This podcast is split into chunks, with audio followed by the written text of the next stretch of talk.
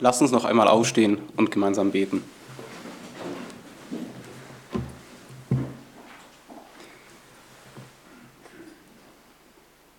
Dein Wort ist ein Licht auf unserem Weg. Dein Wort ist unseres Fußes Leuchte und du hast zu uns gesprochen durch die Propheten und zuletzt durch deinen Sohn, unseren Herrn Jesus.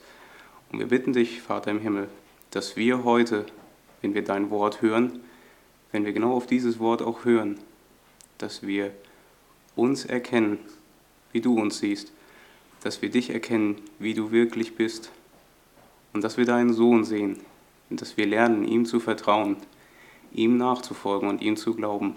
Wir bitten dich darum, dass du uns Augen schenkst, die ihn sehen können, dass du uns Ohren schenkst, die deine Worte hören wollen und Herzen, die dir glauben und nachfolgen. Amen.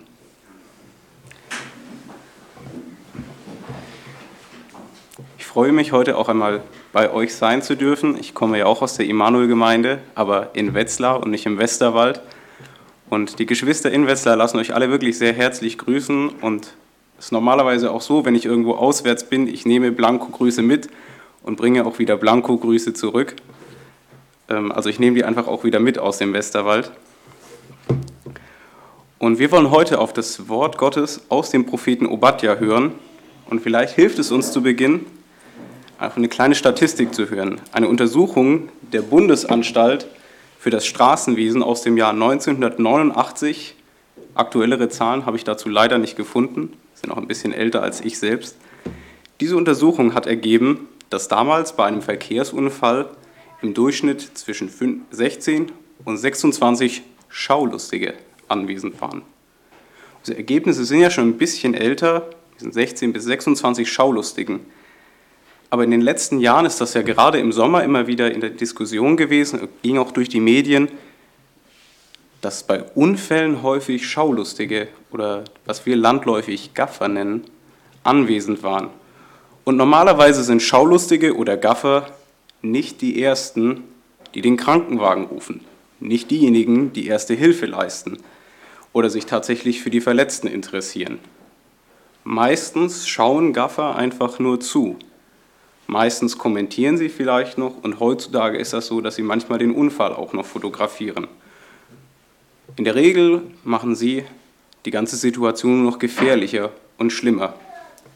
Und auch die Bibel kennt tatsächlich dieses Problem von Schaulustigen, die meinen einfach nur zuzuschauen oder vielleicht auch noch kommentieren zu müssen, was eigentlich passiert. Und die Bibel kennt ein ganzes Volk von Schaulustigen, von Gaffern. Und dieser Prophet Obadja hier spricht zu diesem Volk von scheinbar unbeteiligten Zuschauern. Aber diese Zuschauer haben nicht einfach nur zufällig irgendetwas gesehen. Die sind nicht einfach irgendwo vorbeigekommen und da ist ein Unfall passiert und sie sind stehen geblieben, haben vielleicht einfach nur zugeschaut und sind nach ein paar Minuten wieder weitergegangen.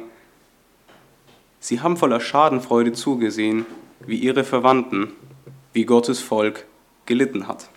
Und vielleicht fragst du dich jetzt ganz konkret heute Morgen, Jonathan, was hat dieses kurze und es ist das kürzeste Buch im Alten Testament. Dieses ganz kurze Buch, das eindeutig nicht an mich adressiert ist. Was hat das eigentlich mit mir zu tun? Außer dass es eben in der Bibel steht und es vielleicht nicht schlecht ist, mal drüber zu reden. Und tatsächlich ist Obadja das kürzeste Buch des Alten Testaments und es ist scheinbar auch das einzige, das nicht mal direkt an Gottes Volk adressiert ist. Das, was hier beschrieben wird, ist an ein Volk adressiert, das es heutzutage gar nicht mehr gibt. Das es schon damals, ein paar Jahrzehnte nach diesen Ereignissen, nicht mehr gegeben hat. Wenn du heute auf einer Landkarte suchen würdest, wo befindet sich denn genau Edom? Wo liegt die Hauptstadt von Edom? Oder wer ist vielleicht sogar der Botschafter von Edom in Deutschland? Du wirst nicht fündig. Und trotzdem zeigt uns dieses Buch besonders anschaulich ein Grundproblem unseres Herzens, nämlich wie Stolz und Arroganz in unserer Beziehung zu anderen Menschen ein Hinweis darauf sein können, wie es mit unserer Beziehung zu Gott aussieht. Die Edomiter waren gleichgültig. Die Edomiter waren Zuschauer, sie waren stolz, sie waren Schaulustige. Und an Edom zeigt uns Gott, wie er Stolz sieht und wie er uns davon befreit. Und darum ist es besonders wichtig, bevor wir uns diesem Buch heute wirklich zuwenden wollen, dass wir nicht fragen und nicht an das Buch herangehen mit der Frage, wie kann Gottes Sicht auf meinen Stolz mir helfen, wenn ich so gleich, äh, wenn ich immer wieder so gleichgültig bin oder falls ich mal so sein sollte, sondern wie hilft Gottes Sicht auf meinen Stolz mir gerade, wenn ich so stolz bin. Gott setzt nicht voraus, dass du irgendwann mal sein könntest wie Edom. Gott setzt nicht voraus, dass wir hin und wieder mal so sein könnten, sondern Gott setzt voraus, dass wir sehr oft, wenn nicht sogar meistens, genauso sind wie die Edomiter, wenn andere leiden. Ihr bemerkt den Unterschied, den das macht, wenn wir diese Frage genau so stellen. Gott setzt das nicht voraus, dass du sein könntest, sondern dass du so bist wie Edom. Und folglich zeigt sich Gottes Sicht auf deinen Stolz zuerst an seinen Konsequenzen. Denn dein Stolz hat Konsequenzen. Das seht ihr in den Versen 1 bis 10 und 15 bis 18. Und normalerweise fragen wir ganz schnell, wenn Gott so mit Leuten redet, wer sind die denn eigentlich? Warum spricht Gott sie so an? Warum geht Gott so hart mit ihnen ins Gericht? Wer sind diese Edomiter eigentlich? Klar, die kommen hin und wieder in der Bibel vor, aber normalerweise wissen wir nicht gleich, wer sie sind. Da hilft es, wenn wir ein bisschen zurückschauen in die Bibel, wer die Edomiter eigentlich waren. Und Edom ist das Volk, das von Esau, dem anderen Sohn Isaaks, abstammt, dem Bruder von Jakob. Und wenn die Israeliten von Edom gesprochen haben, dann haben sie vermutlich meistens erstmal an Esau gedacht. Esau, den Bruder von Jakob. Esau, der Gottes Segen gegen einen Linsentopf, Eintopf eingetauscht hat. Die Edomiter, die Nachfahren von Esau, die die Israeliten nach dem Auszug aus Ägypten nicht durch ihr Land haben ziehen lassen. Und meistens schildert uns die Bibel das Verhältnis zwischen Esaus Nachfahren und Jakobs Nachfahren als ein zwiegespaltenes. Wir können uns vielleicht heute vorstellen, das ist so ein bisschen wie der Cousin dritten oder fünften Grades, den man zweimal im Jahr, vielleicht auch nur einmal sieht, der so ein paar komische Sachen gemacht hat in den letzten Jahren. Manchmal wird man auf diesen Cousin angesprochen und dann muss man sagen, ja, ich bin mit dem verwandt, aber eigentlich schämt man sich dafür, mit ihm verwandt zu sein. So ähnlich können wir uns das vorstellen, wie das Verhältnis zwischen Edom und Israel ausgesehen hat. Ist das Brudervolk? Ja, und das Verhältnis ist schlecht. Das zeigt sich schon daran, wenn ihr in eure Bibel schaut, dass die Edomiter ganz woanders wohnen. Die leben nicht bei Gottes Volk. In den Versen 3 und 4, wenn ihr in eure Bibeln schaut, lesen wir, der Übermut deines Herzens hat dich betrogen, dich, der in den Schlupfwinkeln der Felsen wohnt, in der Höhe seinen Sitz hat und in seinem Herzen spricht, wer wird mich zur Erde hinabstürzen? Die Edomiter leben im Gebirge. Sie leben nicht bei Gottes Volk. Und sie haben scheinbar ihr sicheres, ihr unerreichbares Nest wie ein Adler im Gebirge gebaut und meinen, dass sie niemand herunterstürzen kann.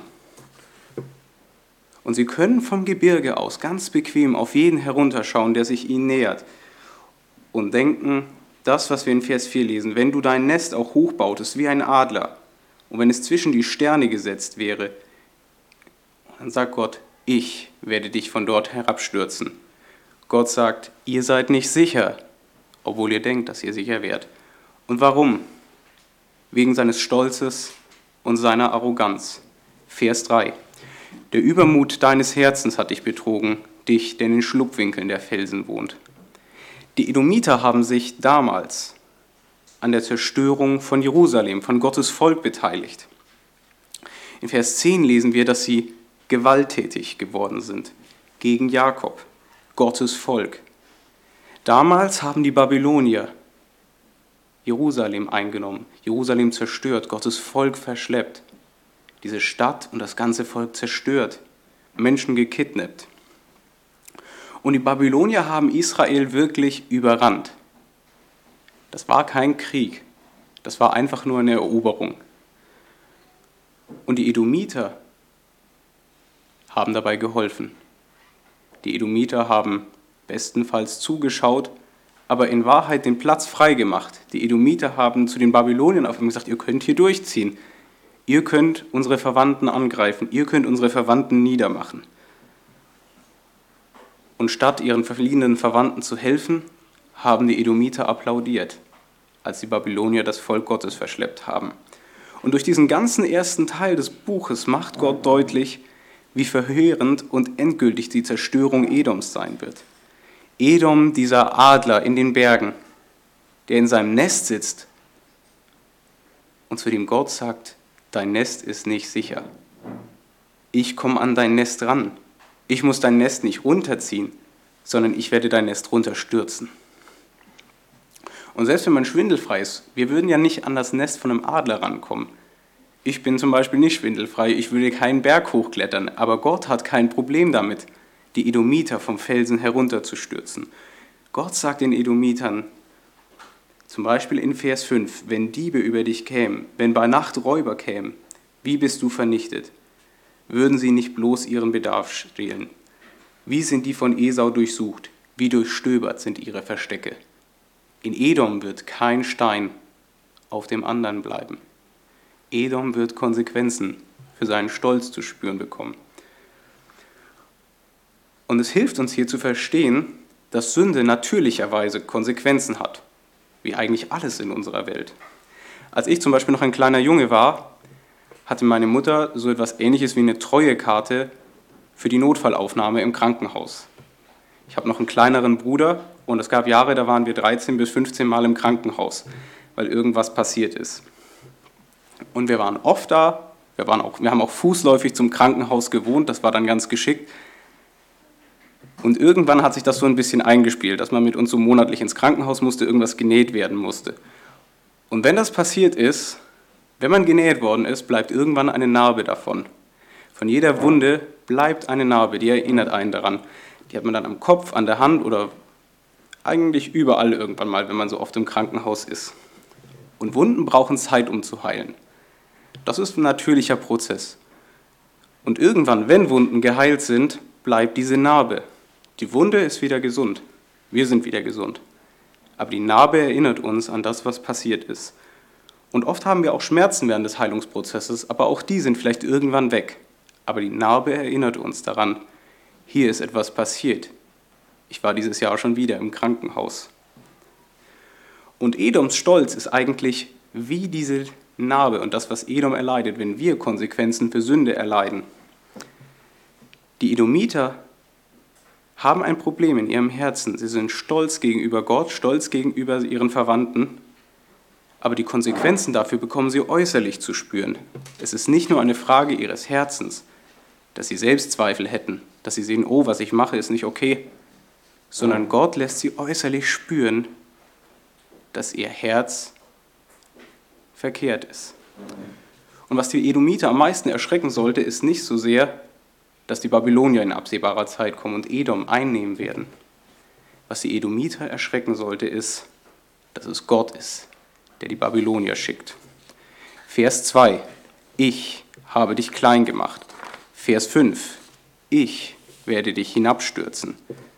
Vers 8.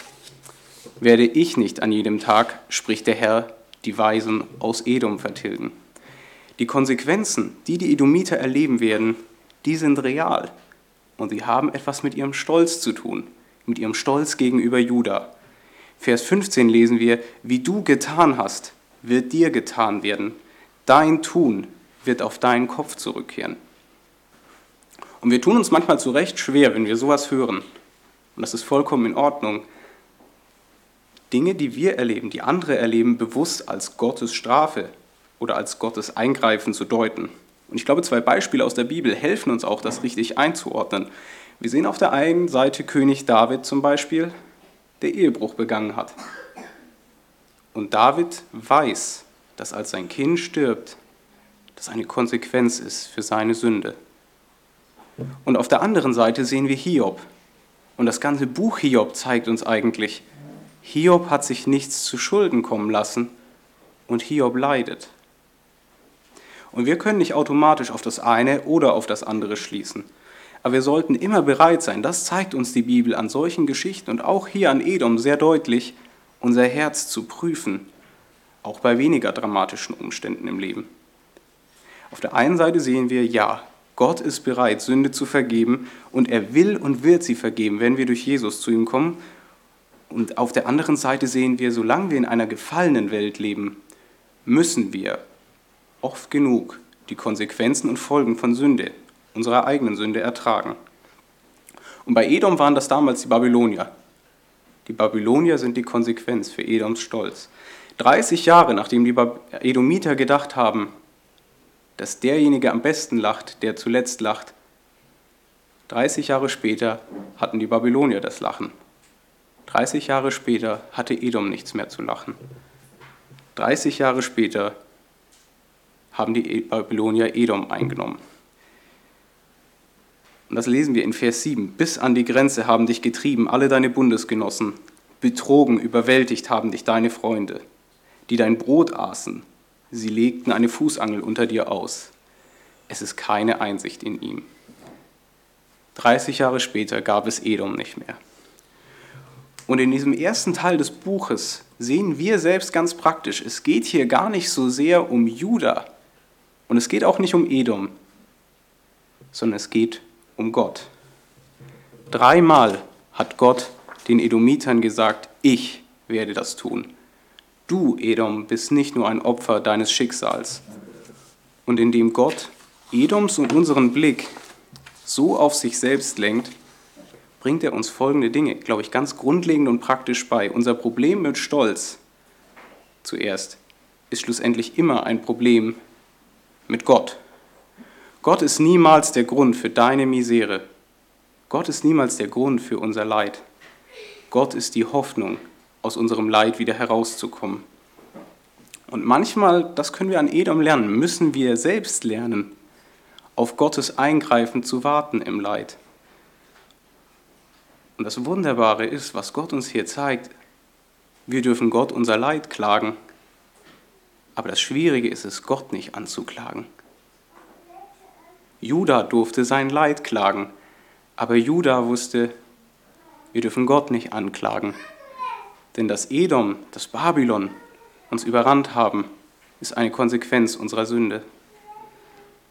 Wenn du selbst unter solchen Konsequenzen leidest, deiner eigenen Sünde, die manchmal ganz natürlich, manchmal ganz automatisch kommen, dann kann es dir vielleicht helfen, von jemandem hier in der Gemeinde zu lernen, der auch leidet, aber der nicht weiß, warum er leidet, der sich nicht erklären kann, warum das oder jenes gerade in seinem Leben passiert, der nicht sagen kann, das war vorhersehbar, dass ich jetzt leiden werde, sondern einfach sagen muss, ich weiß nicht, warum es mir gerade so geht, aber ich halte mich an Gott fest. Ich klammere mich an Gott, dass Gott mir aus meinem Leid heraushilft. Und zweitens warnt uns Gott hier vor falschen Freunden und Sicherheiten, zum Beispiel in den Versen 1 und 2 und auch 5 bis 7, wo Gott über die Babylonier spricht. Gott ist nämlich unsere Hoffnung, mit den Folgen unserer Sünde umzugehen und nicht andere. Gott kann andere gebrauchen, damit wir mit den Konsequenzen unserer Sünde umgehen können. Aber Gott ist es, der uns von den Konsequenzen unserer Sünde rettet uns Umgang damit schenkt und nicht andere.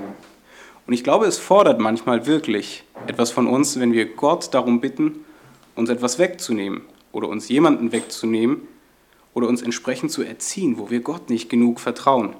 Und das sollte niemals heißen, dass wir Freundschaften oder Beziehungen zu anderen aufgeben, aufkündigen oder einfrieren. Aber wir sollten uns vor solchen hüten, die ein Einfallstor dafür sein können, dass wir an Gottes Willen blind vorbeileben, dass wir blind werden für Gottes Handeln in unserem Leben, weil andere uns sagen, Gott straf dich jetzt gerade, Gott ist unfair dir gegenüber, du hast es nicht verdient, dass Gott dir die Sünde in deinem Leben zeigt. Wenn du gerade mit schwierigen Umständen zu kämpfen hast, als Konsequenz deiner Sünde oder auch unverschuldet, Gott sagt dir hier sehr klar durch Obadja, vertraue nicht auf das, was keinen Halt gibt. Klammer dich nicht an Babylon, klammer dich nicht an Edom, an irgendwas, was keinen Halt gibt, sondern klammer dich an mich, dass ich, dir, dass ich dich halte und dass ich dir helfen werde. Wir kommen zum zweiten Punkt. Dein Stolz verursacht Leid. Das seht ihr in den Versen 11 bis 14. Edoms Stolz hat Edom zuerst einmal blind gemacht gegenüber der Heiligkeit, Gerechtigkeit und Schönheit Gottes. Und das zieht sich in der Bibel eigentlich wie so ein roter Faden durch die Geschichte dieses Volkes. Das fängt schon an mit Esau. Ich glaube, wir kennen alle die verschiedenen Geschichten aus Esaus Leben, die in der Bibel aufgezeichnet sind. Esau, der quasi vor der Wahl steht, Gottes Segen oder ein Linsengericht. Und für Esau ist diese, ist diese Entscheidung vollkommen klar. Esau weiß, was wichtig ist, was zählt im Leben. Esau wählt den Linseneintopf und nicht Gottes Segen. Esau sagt, ich brauche Gott nicht. Esau denkt, es geht im Leben, ganz vereinfacht gesagt, um Linsen, um schnelle Befriedigung, schnelle Zufriedenheit. Esau hat Frauen geheiratet, die nicht zu Gottes Volk gehören und nicht nur eine, sondern mehrere Frauen. Esaus Nachfahren haben ihre Verwandten nicht durch ihr Land ziehen lassen, als sie in das Land ziehen wollten, das Gott ihnen versprochen hatte. Und manchmal war Esau oder Edom mit Israel verbündet, aber im Zweifelsfall haben sich die Nachfahren von Esau immer auf die Seite von Gottes Feinden geschlagen. Und genau das sehen wir in den Versen 10 bis 14. Schaut dafür gerne mit in eure Bibel. Zehnmal erwähnt Obadja hier den Tag. Für Juda ist es der Tag des Missgeschicks, der Tag der Not, der Tag des Verderbens, der Tag der Demütigung und der Tag der Erniedrigung. Wir müssen uns vorstellen, es ist der Tag, als Gottes Volk gekidnappt, verschleppt wird. Es ist der Tag, an dem Jerusalem, der Ort, wo Gott angebetet werden will, zerstört wird. Die ganze Stadt wird niedergemacht. Es ist der Tag, an dem diese Stadt geplündert und niedergebrannt wird. Wir könnten auch hier mit Obadja einfach sagen, es ist wahrscheinlich einer der traurigsten Tage in der ganzen Menschheitsgeschichte. Es ist ein Tag, an dem auch Edom weinen müsste mit Gottes Volk. Es ist der Tag, an dem dieses Volk weinen müsste, wenn es noch irgendwie wüsste, wer dieser Gott eigentlich ist, an den ihr Vorfahr mal irgendwie geglaubt hat. Aber wenn ihr mit reinschaut in eure Bibel, seht ihr drei Dinge. Die Edomiter erschrecken nicht, als ihre Verwandten umkommen. Sie freuen sich über den Mord, den die Babylonier begehen. Die Edomiter helfen nicht, als ihre Verwandten zu ihnen fliehen wollen, und stattdessen blockieren sie die Fluchtwege, als die Überlebenden zu ihnen kommen wollen. Und die Edomiter weinen nicht, während Tausende ihrer Verwandten verschleppt werden. Stattdessen verspotten sie die, die am meisten leiden. Und dass Gott sein Gericht an Juda vollzogen hat, wie er es vorher schon durch andere Propheten angekündigt hatte, das war allen klar. Genau deshalb muss Juda von Edom nicht daran erinnert werden. Obadja muss von Edom nicht daran erinnert werden. Und der Letzte, der daran erinnert werden muss, ist Gott. Aber Gott muss Edom an etwas erinnern. Spätestens jetzt wäre es an der Zeit gewesen, für dieses Volk umzukehren und zu sehen, was ihre Sünde, was ihr Stolz eigentlich anrichtet gegenüber anderen. Und in all dem, wie Edom über Juda spricht, wird eigentlich vor allem eins deutlich, ganz unverkennbar, wie wenig Edom Gott eigentlich kennt. Vers 13. Komm nicht in das Tor meines Volkes am Tag ihres Verderbens, und gerade du, sieh nicht schadenfroh auf sein Unheil am Tag seines Verderbens, und strecke deine Hand nicht nach seiner Habe aus am Tag seines Verderbens. Gott sagt den Edomitern, wenn ihr dieses Volk angreift, wenn ihr unterstützt, dass mein Volk angegriffen werdet, greift ihr eigentlich mich an. Wir könnten auch vereinfacht sagen, das ist so etwas, wie wenn man das Eigentum von jemandem zerstört. Niemand von uns würde sagen, wenn wir das Auto von jemandem zerkratzen, ich habe ja nur dein Auto kaputt gemacht. Ich habe dir doch gar nichts getan. Warum bist du jetzt wütend auf mich? Dich selbst habe ich ja nicht zerkratzt. Du hast keine Schrammen weggetragen. Jeder von uns wäre da zu Recht beleidigt oder wütend. Und so können wir uns das auch hier mit Gott vorstellen. Gott ist nur nicht beleidigt, sondern Gott sagt, hier wird Unrecht begangen. Mein Volk wird zerstört und angegriffen. Und ich glaube, uns kann manchmal helfen, das ein bisschen so zu sehen. Wie wenn du, also bei mir ist das zumindest so, ich muss häufig mit dem Bus oder mit dem Zug fahren. Ich habe kein Auto, ich bin ja noch Student. Aber im Bus Und im Zug hat man häufig die Möglichkeit, Kinder zu beobachten, die alleine fahren oder mit Eltern. Und meistens gibt es im Bus, ich weiß, das trifft ja auf die meisten Eltern nie zu, aber da gibt es immer Kinder, von denen habt ihr vielleicht auch schon gehört, die sich nicht benehmen können, die sich manchmal daneben benehmen. Die meisten Eltern haben ja selber nicht solche Kinder, aber manchmal haben sie schon davon gehört, dass es solche Kinder gibt. Und irgendwann, wenn du jeden Tag solche Kinder siehst, fängst du an dir mal vorzustellen, wer sind eigentlich die Eltern dieser Kinder? Was erleben die Kinder denn jeden Tag daheim? Was haben die zu Hause gehört?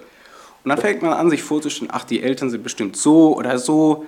Ach, der Junge hat das gesagt, das hat er bestimmt von seinem Vater gelernt. Oder, ah, das Mädchen benimmt sich so, das hat sie bei ihrer Mama gesehen. Und irgendwann haben wir so ein Bild davon, wie müssen die Eltern von so jemand sein. Und jetzt stell dir vor, du triffst irgendwann die Eltern dieser Kinder, irgendwie zufällig. Oder du bringst jeden Tag deine Kinder zur Schule und irgendwann siehst du mal, wer da noch so seine Kinder zur Schule bringt, also diese schlimmen Kinder. Und auf einmal stellst du fest, manchmal fällt der Apfel doch ganz weit weg vom Stamm. Und die Kinder sind ganz anders als ihre Eltern. Und vielleicht leiden diese Eltern sogar darunter, wie ihre Kinder sind. Und so ähnlich war das auch damals mit Edom, Gott und Juda. Wir machen uns ein Bild von Gott aufgrund dessen, wie wir andere sehen. Und manchmal kann man an unserer Herzenshaltung, an unserem Verhalten ablesen, wie wir eigentlich über Gott denken. Wir sehen schlimme Kinder, oder wir sind sogar manchmal schlimme Kinder Gottes, und es drückt ganz viel aus über unsere Beziehung zu Gott. Und das zeigt uns über unser Herz, dass es bestimmte Bereiche unseres Lebens gibt, aus denen wir Gott aussperren, in denen wir Gott nicht haben wollen. Und das sehen wir ganz oft zuerst mal an unserem Umgang mit Gottes Kindern und in einem weiteren Sinne dann häufig mit Gottes Geschöpfen im Allgemeinen. Edom verachtet und verhöhnt seinen Bruder Juda, als es diesem am schlechtesten geht. Und eigentlich verhöhnen und verachten die Edomiter Gott. Und wir sehen hier als erstes, wenn es um Sünde geht, ist es gefährlich, sich nur als unbeteiligten Zuschauer zu verstehen oder als spöttischen Kommentator. Wenn du zum Beispiel konkret siehst, wie hier jemand in der Gemeinde leidet, wie jemand in deiner Familie leidet und die Konsequenzen für seine Sünde vielleicht ganz natürlich erfährt, dann ist unsere erste Reaktion häufig was? Wir verdrehen die Augen und denken uns, oder vielleicht sagen wir es sogar, das habe ich ihm hundertmal gesagt und er hat es trotzdem gemacht. Kann er sich nicht mal zusammenreißen? Das hat er jetzt davon. Das war vorhersehbar. Oder es kann einfach damit beginnen, dass wir das einfach nur denken. Dass wir es uns vielleicht noch verkneifen, das auszusprechen, aber wir verdrehen die Augen oder wir heben uns das für zu Hause auf und reden dann eben daheim als Familie darüber. Wie verdient das ist, was der andere erlebt hat, als Konsequenz für seine Sünde. Oder wir werden ungeduldig und sagen eben anderen, reiß dich zusammen. Das hat doch jeder schon mal durchgestanden. Und dann kann Gott seinen Finger sehr tief und spürbar in die Wunde unseres Stolzes legen. Und das Verhängnisvolle an Stolz ist ja gerade, dass es eine Wunde ist, die wir oft genug gar nicht sehen, die wir oft nicht wahrnehmen oder die wir manchmal sogar für eine Stärke halten. Und dann sind wir wie Edom in Vers 3 und sagen, ich bin im Recht. Wer will mich hier herunterstürzen? Wer will mich angreifen? Und die Haltung, die Jesus stattdessen in seiner Gemeinde sehen will, ist, dass wir fragen, wenn es mir so gehen würde wie ihm, der gerade die Konsequenzen, die schrecklichen Konsequenzen vielleicht für seine Sünde ertragen muss. Was wie würde ich mir wünschen, dass mir andere helfen, hier wieder herauszukommen? Keiner von uns würde sich wünschen, dass andere die Augen verdrehen, sondern dass uns geholfen wird, mit den Konsequenzen unserer Sünde umzugehen. Vielleicht bist du aber auch jemand, der nur unter dem Stolz oder der Gleichgültigkeit anderer gerade leidet Vielleicht betest du seit Jahren für eins oder mehrere deiner Kinder und sie wollen nichts von Gott wissen. Oder vielleicht haben andere, das jetzt andere Christen vielleicht sogar Gerüchte über dich verbreitet und die machen langsam die Runde. Oder ihr habt hier in der Gemeinde vielleicht auch Geschwister, die unter der Ablehnung ihrer Familie oder Verwandten oder Freunde leiden, gerade weil sie auch im Leid ihre Hoffnung auf Gott gesetzt haben. Und Gott sagt uns hier, dass er nicht ist wie Edom.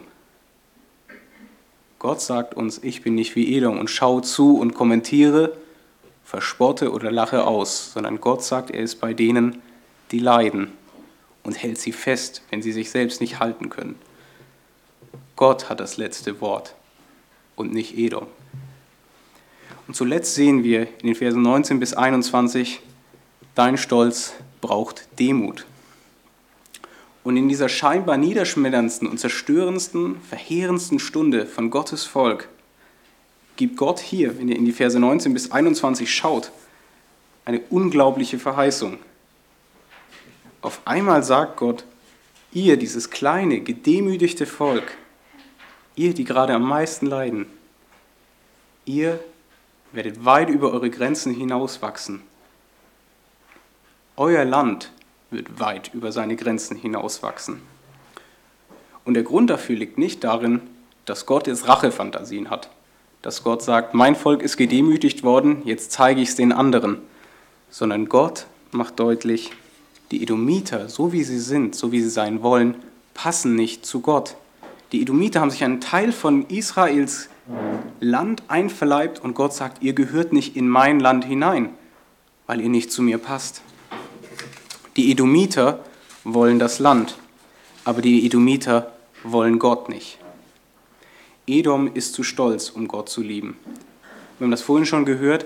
Gott kündigt an in Vers 7, dass Edom das Land verlassen muss.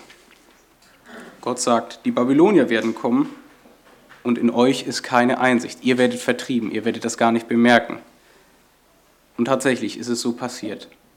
30 Jahre später gab es Edom nicht mehr. Dieses Volk musste das Land verlassen. Dieses Volk hat nicht mehr in diesem Land gelebt. Und wenn wir heute vielleicht im Alten Testament vom Land lesen, können wir ein bisschen im Kopf behalten, dass es manchmal wie so eine Art Chiffre oder Code dafür, wie sich diese Versprechen für das Land im Neuen Testament in Jesus erfüllt haben. Leben im Land heißt im Alten Testament das, was für uns heute Leben mit Jesus heißt. Ist der größte Segen, den man sich wünschen kann. Ist das Beste, was Gott jemandem versprechen kann, in seinem Land bei ihm zu leben, mit ihm und für ihn. Im Neuen Testament für uns heißt das Leben mit Jesus. Wer den Segen des Landes hat, der lebt mit Jesus. Und das Besondere an diesem Land, das lesen wir ganz deutlich, das sind nicht Bodenschätze, das ist nicht der Reichtum des Landes, sondern es ist zuletzt Jesus selbst.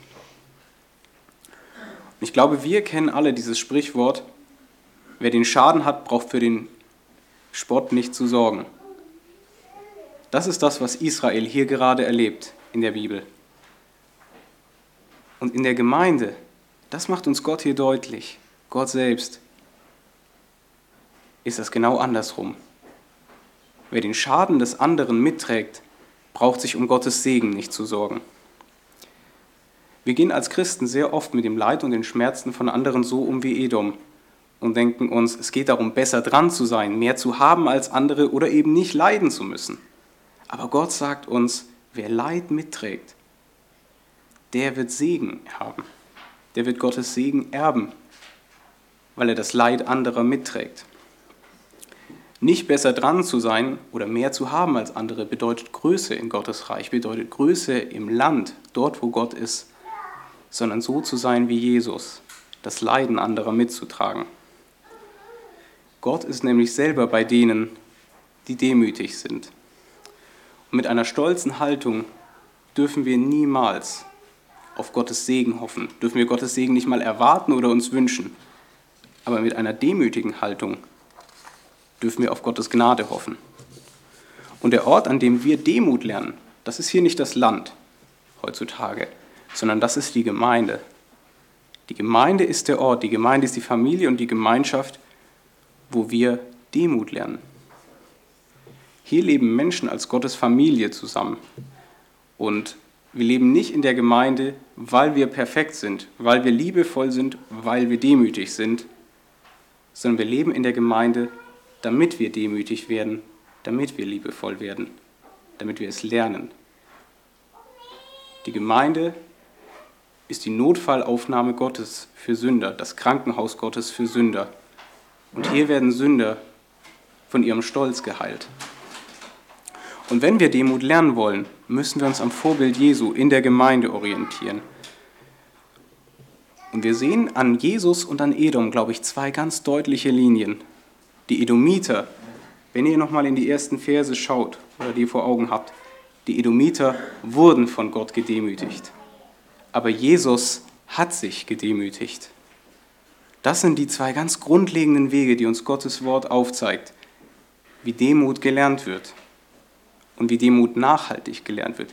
Edom ist nicht demütig geblieben, Edom wurde einmal gedemütigt. Jesus hat sich gedemütigt für uns. Und es hilft hier, glaube ich, in Philippa 2 zu schauen, wenn ihr eure Bibel mit aufschlagt, Philippa 2, die Verse 3 und 5. Ich lese sie auch immer vor. In Demut achte einer den anderen höher als sich selbst. Habt diese Gesinnung in euch, die auch in Christus Jesus war, der in Gestalt Gottes war und es nicht für einen Raub hielt, Gott gleich zu sein. Aber er entäußerte sich und nahm Knechtsgestalt an, indem er den Menschen gleich geworden ist und der Gestalt nach wie ein Mensch befunden, erniedrigte er sich selbst und wurde gehorsam bis zum Tod, ja zum Tod am Kreuz. Obadja schließt eigentlich, wenn ihr in eure Bibeln schaut, in Vers 21, genau mit dieser liebevollen Demut Jesu. Obadja sagt uns, Retter ziehen hinauf auf den Berg Zion und werden den Stolz von Edom wegnehmen. Und wir sehen im Neuen Testament, dass es nicht mehrere Retter waren. Obadja sieht vielleicht wie durch eine Milchglasscheibe sehr trüb, was passiert, aber er weiß, da wird was passieren. Es wird jemand kommen. Im Neuen Testament sehen wir, es ist ein Retter nach Zion, nach Jerusalem gegangen und hat den Stolz aus der Welt geschafft aber nicht indem er die Welt gerichtet hat, sondern wie Jesus selber es sagt, indem er die Welt gerettet hat, indem er dein, meinen Stolz an das Kreuz geheftet hat. Und deshalb müssen wir uns zuerst einmal, glaube ich, dringend vor Augen halten, wie ist das eigentlich passiert? Was hat unser Stolz Jesus gekostet? Unser Stolz hat Jesus sein Leben gekostet. Und wie groß dieses Geschenk ist, das Jesus uns schenkt, wenn er uns demütig machen möchte. Und Gott, das sollte immer unser Gebet sein, sollte uns die Augen öffnen für unseren Stolz anderen gegenüber, für die schrecklichen Konsequenzen und das Leid, das er verursacht. Gerade wenn wir denken, dass Stolz eine Stärke ist. Ich glaube, das Wichtigste ist, wenn wir auf diesen Retter sehen wollen, der nach Zion gezogen ist und dein und mein Stolz dorthin getragen hat, ist manchmal auch, kannst du dich hier in der Gemeinde umschauen und kannst du jemanden sehen, der diesem Retter nachläuft?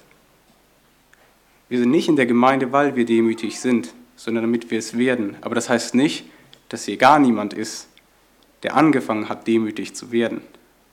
Kannst du dich in der Gemeinde umschauen und siehst du jemanden und wenn du ihm nachlaufen würdest und ihm dann über die Schulter schaust, würdest du vorne Jesus laufen sehen. Such dir solche Menschen in der Gemeinde. Und das Wichtigste ist, sei auch selbst so jemand, für deine Gemeinde. Das ist das Wertvollste und Wichtigste, was wir der Gemeinde schenken können.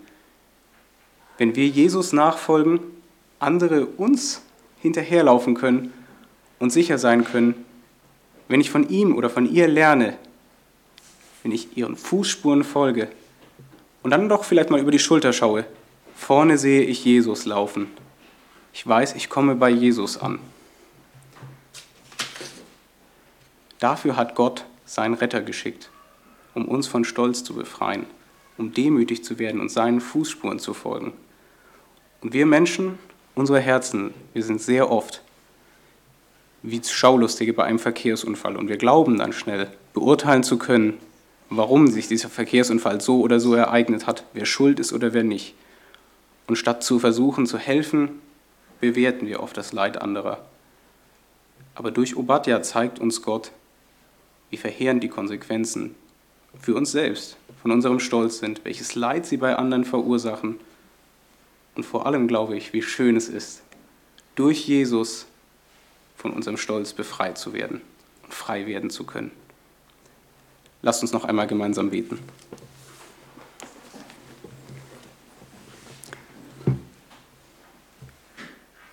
Wir danken dir unser Herr Jesus, dass du als Retter auf den Berg Zion gezogen bist, dass du die Sünde und den Stolz von uns getragen hast. Wir haben gelesen und gehört, dass Retter auf den Berg Zion ziehen würden, um den Stolz zu richten und zu vernichten. Und du hast es nicht so getan, wie wir das vielleicht getan hätten, sondern du bist demütig geworden, damit wir demütig werden können.